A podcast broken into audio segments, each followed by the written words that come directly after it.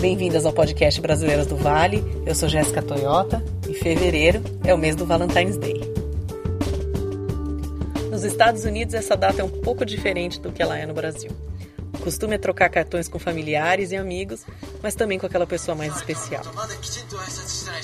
E nesse clima de romantismo, eu me lembrei de um filme japonês chamado My Darling is Foreign, sobre o relacionamento de um americano com uma moça japonesa. Mas histórias como essa também existem no grupo Brasileiras do Vale. Encontro de pessoas e culturas, cada um com direito à sua própria versão no cinema. A primeira pessoa que você vai ouvir é a Neide Hall. A história dela começa em uma sexta-feira em São Paulo. Lá ela tinha uma confecção em parceria com a irmã e depois de trabalhar muito para finalizar um pedido que seria entregue no dia seguinte, ela decidiu que merecia se divertir um pouco e já tinha até escolhido qual bar seria o destino daquela noite. Aí convidei minha irmã pra ir. Ela não quis ir, porque a, gente tava trabalhando o dia inteiro, não tava arrumada, assim, o cabelo tava todo descabelado, né? Aí eu falei, ah, eu tenho que ir nesse bar, eu tenho que ir nesse bar. Liguei pra uma amiga, liguei pra outra amiga. Ninguém queria ir comigo porque tava já tarde, já eram umas 11 horas quase. Eu fui na casa dessa minha amiga chamada Lourdes. E ela ela não queria ir. Eu falei assim, ah, esse bar é super legal, não sei o que. Ela tinha ido duas vezes. Aí comecei a mentir. Aí ela se empolgou. Aí quando eu fui buscá-la, ela tava de pijama. Aí eu falei, no lugar de eu desistir, não, menino, eu tava com um negócio, tinha que sair aquele dia. Aí eu fiquei brava com ela, fiz ela colocar a roupa e arrastei a bicha. Ela foi comigo. Aí ela queria ficar na parte de cima do bar e eu queria ficar na parte de baixo. Assim que eu desci, o Greg entrou. Foi amor à primeira vista. A gente começou a se comunicar bem devagarzinho com espanhol, com inglês desde aquele dia a gente não se desgrudou mais. Ele aprendeu a falar português depois de três meses.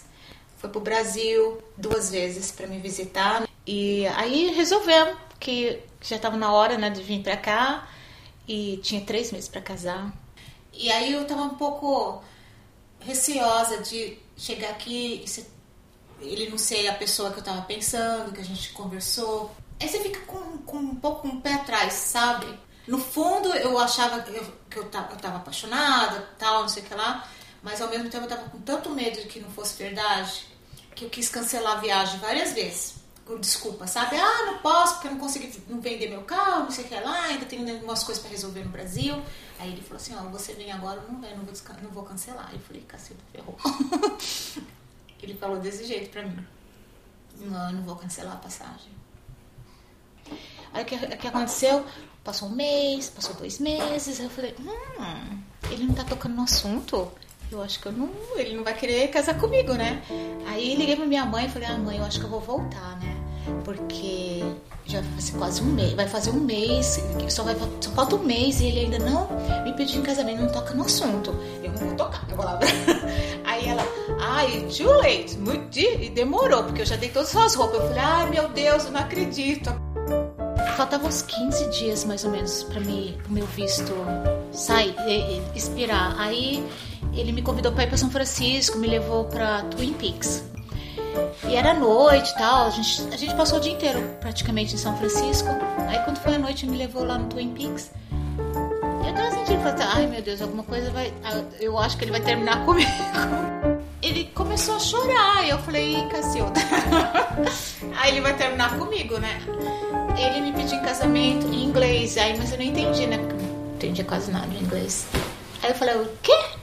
Aí ele, aí ele falou, quer casar comigo em português? Aí eu, aí eu aceitei. Aí ele não tinha nem aliança, ele tinha um papel. Sabe aquelas alianças de papel? Então ele colocou no meu dedo. Um dia antes do casamento, eu não tinha vestido. A gente ia casar no domingo, no sábado eu não tinha vestido. Eu já tava assim, ó, vou casar de qualquer jeito. aí eu peguei, coloquei o vestido, ficou bonito. Aí eu falei, ah, vou casar de azul, vou fazer o quê? Casei de azul. Meu marido, né, o Greg, falou pra mim: Ó, o meu pai e minha mãe vêm te buscar. Eu falei: Tá bom. Eu tava pronta, tudo, não sei o que lá, minha vizinha veio falando pra mim que ela ia me levar. Aí eu falava assim: Não, não, não, meu sogro, minha sogra vão, que vão, vão me levar, eu tenho que ficar aqui esperando.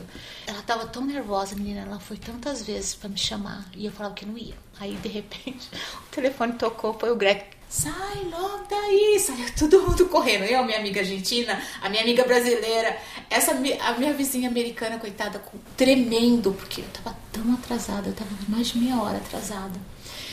Aí cheguei lá, o, o padre falou que eu tinha chegado do Brasil. Pode chegar do Brasil, né? Aí depois ele me, me tra traduziu, porque eu não entendi, eu dava risada. Aí ele, eu falei assim, ai meu Deus, o que, que eu vou falar? Ele só fala I do. Eu falei, tá bom. Aí o padre falava, I do, eu, I do. Tudo, o padre falava I do, eu falava I do. Foi muito engraçado, eu só dava risada. E a gente tá casado desde 2002. E aí eu não sabia nada, né? Não conhecia ninguém. Eu era super independente. Comecei a ser dependente. Até para ir no supermercado eu tinha que esperá-lo para ir comigo. Ele me deu maior força. Ele sempre foi muito, muito calmo. Mas eu sentia muito falta da minha família. Muito. Eu chorava todos os dias. E também o inglês, né? Que eu odiava, eu queria morrer. Ainda assim, a Neide teve que aprender a falar inglês principalmente depois de todo o esforço que o Greg fez para aprender o português. E ele me contou um pouco sobre como foi conhecer a Neide. Well, eu nasci no Texas e um, comecei aprendendo espanhol quando eu tinha 11 anos. E um, quando eu estava trabalhando no Brasil, encontrei Neide e eu pedi se ela fala inglês. Ela não eu pedi se ela fala espanhol, ela falou maybe. So eu comecei falando espanhol, ela em português e eu podia observar que os idiomas são muito similares. Eu mudei meu espanhol rápido. E uh, ela estava com muita paciência para ensinar-me. Eu comprei um dicionário para ela e para, para mim. E quando comunicávamos precisávamos muito paciência para frase. You know, cada palavra às vezes estávamos no dicionário nossa primeira conversação com o telefone foi quase 10 palavras. Oi como vai? I miss you. Uh, I love you, tchau. E um, eu aprendi mais português e ela falava mais também e um, nossas conversações estavam mais longe, mais longe, uma hora cada dia e um, minha conta de telefone estava crescendo e muito grande e um, quando ela chegou, precisávamos e caçávamos, precisávamos fazer uma entrevista com o governo para demonstrar que estamos sérios, um, temos um amor. E um, eu trouxe uma gráfica com minhas contas e foi uma curva exponencial e foi you know, crescendo sem controle e eu falei eu precisei precisei levar ela ou eu estava vai ser é pobre, pobre. so... é, sai mais barato ela morar aqui comigo do que eu ficar pagando quando eu yeah. o Greg disse que já se acostumou com um hábito dos brasileiros que é o de jantar bem mais tarde do que os americanos e eu quis saber mais sobre como ele vê a cultura brasileira. É muito uh, feliz e interessante e um, está muito energia positiva ali. O Neji sempre está brincando, fazendo brincadeiras e um, faz nossa família mais um, uh, uh, alegre ou feliz. É, no final o Greg, a Neide e eu, todo mundo já estava emocionado. Era hora de ouvir uma outra história. Mas essa não teve amor à primeira vista. Eu não, inicialmente não gostei dele. Essa é a Mara Salai. Depois de trabalhar como jornalista por 20 anos no Brasil, ela já não estava mais feliz. Decidiu que precisava de mudança tanto na vida profissional quanto na pessoal aceitou vir para os Estados Unidos trabalhando em um projeto para uma produtora independente. Eu cheguei aqui no dia 5 de outubro e no dia 31 de outubro, isso de 2000, eu fui nessa festa de Halloween e conheci o Gerald. Eu achei ele muito. Ele estava recém-divorciado e ele estava muito triste. Depois mandaram a gente sentar na escada para ficar cuidando da bacia de, de, de bala lá para dar para as crianças. Tinha uma baita de uma baciona. E eu e ele sentados e entregando, pondo bala e chocolate no saco das crianças que passavam ali. E, e foi isso, e a gente conversando, e ele falando que ele ia mudar daqui, que ele ia vender a casa, que ele tinha divorciado. E vinha todo mundo na hora de dar tchau, vinha falar, ah, I'm so sorry, ela vai pensar direito, as coisas vão melhorar, não sei o que. Eu falei, ah. E ele, é engraçado que quando eu pedi uma bebida, ele me passou a bebida e ele esbarrou, pegou na minha mão para passar o copo. Eu falei, nossa, que engraçado isso. Aí passou, mas eu também nem me incomodei. De repente o gringo começa a me ligar meu inglês era assim, e a gente falava no telefone um tempão. E o meu compadre, que era vivo, falava para ela, o que, que eles conversam? Ela falou, olha, eu não sei, mas eles ficam um tempão no telefone, como eles se entendem. E a gente ficava. E eu explicava as coisas do meu jeito e ele entendia. Tudo caminhando, namorando, fazendo freela para o Brasil, de fazia para revista, para jornal no Brasil. E a gente começou a sair, ele me fez um jantar para mim delicioso. Primeira vez na vida que um homem põe uma mesa, põe velas, vinho. E mas a minha mãe, minha mãe tinha tido um câncer e em 2002 o câncer voltou. Quando o câncer voltou, eu voltei para o Brasil para cuidar da minha mãe. Aí eu fiquei um ano no Brasil. Ele me ligou todo santo dia nesse ano. A gente uma hora, ele ligava e a gente conversava. Como é que foi o dia, como é que não foi. E minha mãe morreu em janeiro, 17 de janeiro de 2003. Aí foi o enterro da minha mãe, foi tudo. Eu arrumei emprego de volta no Brasil, numa, numa TV a cabo. Aí o Gerald decide, tá, eu vou ir te ver. Mas quando eu fui para o Brasil, eu já deixei ele com passaporte, porque ele não tinha passaporte.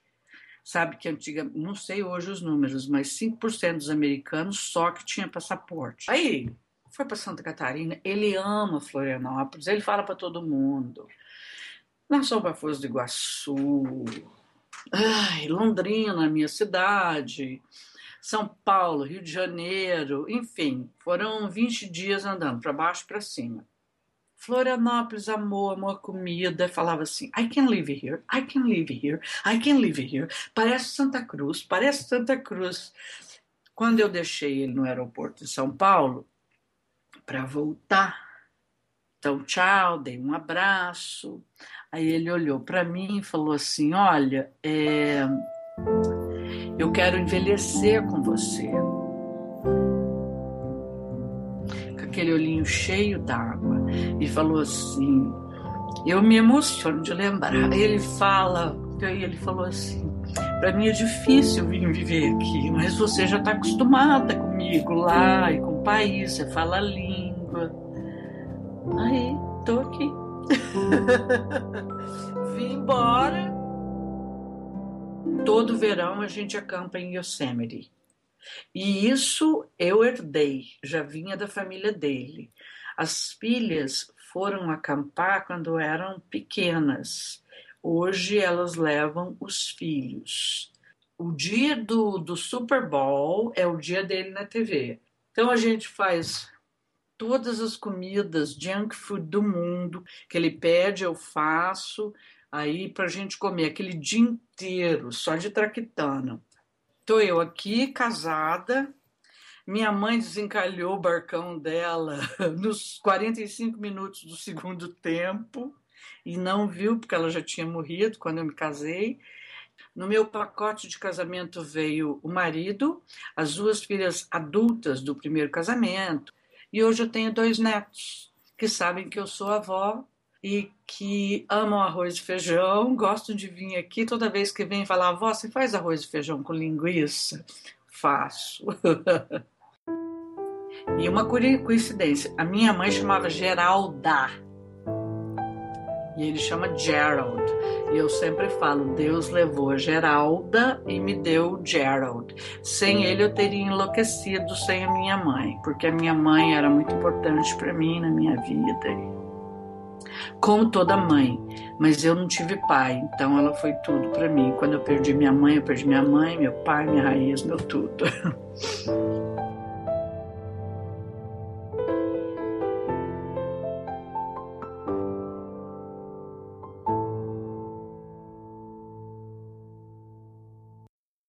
Tanto a Neide quanto a Mara superaram os desafios da comunicação em outra língua. Mas na minha próxima conversa com a Valéria, eu aprendi um pouco sobre outra diferença, a cultural. Eu vim em 1999 por amor. Me apaixonei por um cidadão americano, estava em Niterói, e ele aqui, ele era militar, não podia ir, quem tinha que vir era eu, e nos conhecemos pela internet. Ele ainda é o meu marido hoje. a primeira foto que ele mandou para mim na internet, ele estava vestido de escocês de saia. Aí eu, ah, ok. Vocês têm origem escocesa? É? Não, só gosto disso. Eu falei, maluco, anda de saia no meio da rua. Aí eu falei, manda outras fotos, né, tal. Ele mandou. No tempo que era ICQ, não tinha site, não tô falando match.com, nada disso, ICQ. E aí ele manda outra foto que leva 30 horas para load ele de saia com um menino e uma mulher. Eu falo, cara, o homem casado, assim, feliz, mandando foto pra mim. Eu falo, quem é essa mulher? É minha amiga. Eu falo, que amiga, rapaz? Carioca, falando, é minha amiga. Você não acredita? É, right. Aí, sua amiga? É, e esse menino é meu filho do primeiro casamento. Ah, ok. Pô, a mulher era amiga mesmo, depois eu conheci. E casada com um amigão dele, que trabalhavam juntos na marinha e tal. A diferença cultural começou aí, né? Sim. Uma carioca vendo o cara com a mulher na foto, falou, tá, né? Esse cara pirou. Não, era mesmo. Eu acho que minhas condições de chegada foram bastante favoráveis, né? Tá apaixonada, ele tá apaixonado, aquelas coisas todas. E aí eu vim até aqui, na Califórnia, para Fresno. Quando eu chego lá, vejo Fresno, falei, caraca, onde eu me meti, né? Vindo do Rio de Janeiro, cara, isso era, era de, pequeno demais. E eu ia no Kmart falar oi com as pessoas, porque não tinha ninguém na rua, não tinha nada. Oi, hi, hi, how are you? O tempo inteiro, eu preciso de gente. Nossa, a primeira impressão dele foi péssima. Primeiro, não, ih, essa história é longa. Ele estava com uma calça jeans suja, uma jaqueta do Dallas Cowboy gigantesca, azul clara, com um branco, um negócio de nylon horroroso, um tênis sujo, mas adorei ele. Eu já tinha adorado antes, e pessoalmente foi, oh! Well, o resto da história, né? Rolou a pancadaria, né? Brigamos pra caramba por meia dúzia de coisas que eu falava. Ele entendia, eu falava alho, ele entendia bugalho por causa da diferença cultural. Não somente homem e mulher, mas a diferença cultural. Casamento bicultural é para os fortes. Nenhum fraco consegue, não. O americano é muito individualista e o brasileiro não. Então, algumas. Eu briguei com ele várias vezes no início, porque comigo é somos nós, né? Vamos todos juntos. E pra, com ele era eu vou. E que eu vou o quê, meu irmão? Não, né? Nós vamos. E nós vamos trazer as pessoas. E... Mas eu entendi de onde vinha isso e mudei a minha própria maneira de falar com ele. Você não acha que nós deveríamos então fazer isso? E, e as coisas melhoraram muito com o approach. Vem cá, você, sua opinião, que não necessariamente era, como os gregos dizem, a, o homem é a cabeça da família, mas a mulher é o pescoço. A gente vira a cabeça para onde a gente quer. Então, é mais, foi mais ou menos assim o entendimento cultural. É, eu consegui ser mulher nesse sentido tradicional de virar a cabeça, o cabeça da família para onde queria, de certa forma. E outra história foi chutar o balde. Nós brigamos, eu falei, I'm going to kick the bucket. Aí ele me olhou seríssimo. Gente, o que? Ele falou, tá tão ruim assim que você quer morrer. Aí, não, imagina, você quer morrer. Aí ele, ai, explicamos tudo aí, morremos de rir e tal. E, nesses momentos é até bom a diferença cultural.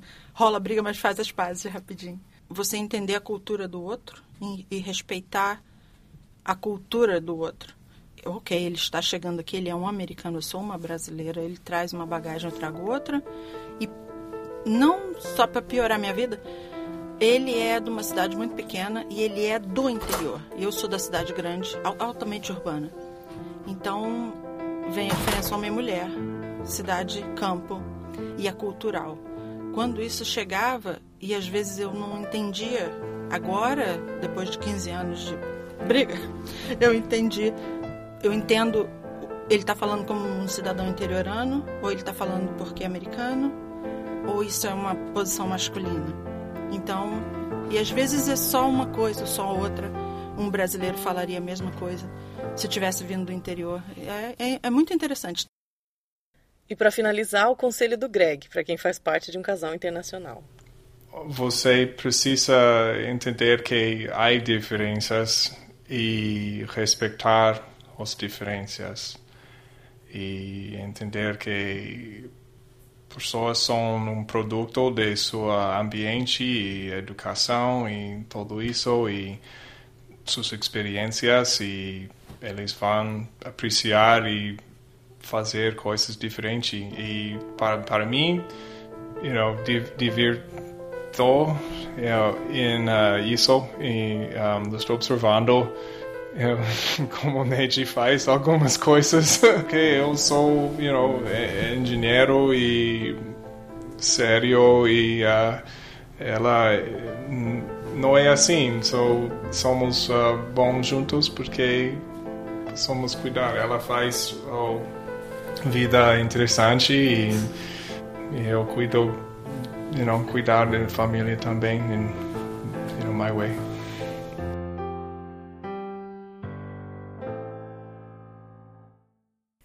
E esse foi nosso episódio por hoje.